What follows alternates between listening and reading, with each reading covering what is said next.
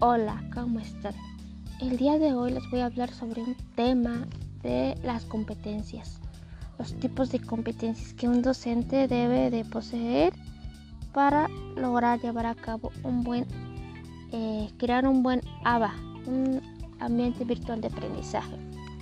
Iniciamos con la primera, que son las competencias pedagógicas. Eh, algunas de esas características son que el docente debe eh,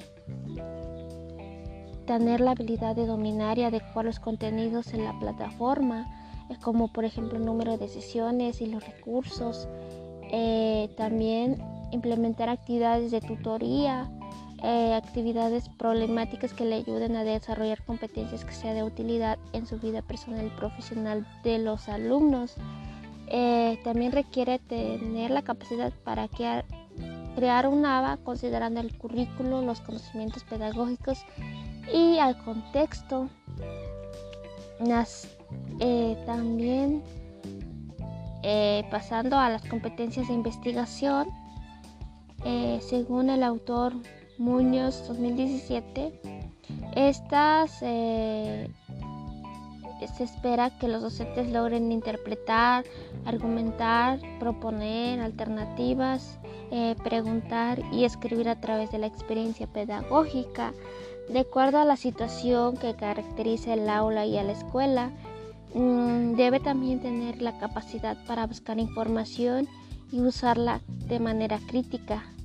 Eh, también debe de tener este donde los contenidos sean confiables, relevantes e interactivos, mm, analizar el contexto y usar estrategias adecuadas.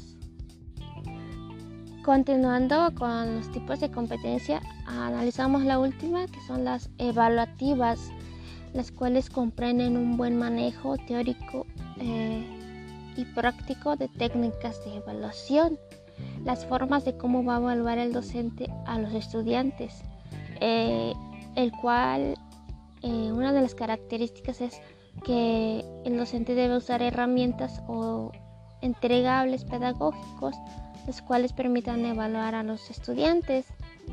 Mm, también comprende destrezas y nivel de apropiación de los contenidos de los alumnos. Eh, la evaluación tiene tres momentos. Eh, ya sabemos que es la inicial, se puede llamar con otro nombre la diagnóstica, mm, la formativa que hace referencia a lo cualitativo y la cuantitativa a lo que es la sumatoria ya de, la, de las calificaciones se puede decir de, de los estudiantes y bueno estas serían las tres tipos de competencias que el docente debe de poseer al desarrollar y poner en práctica un, un ambiente virtual de aprendizaje.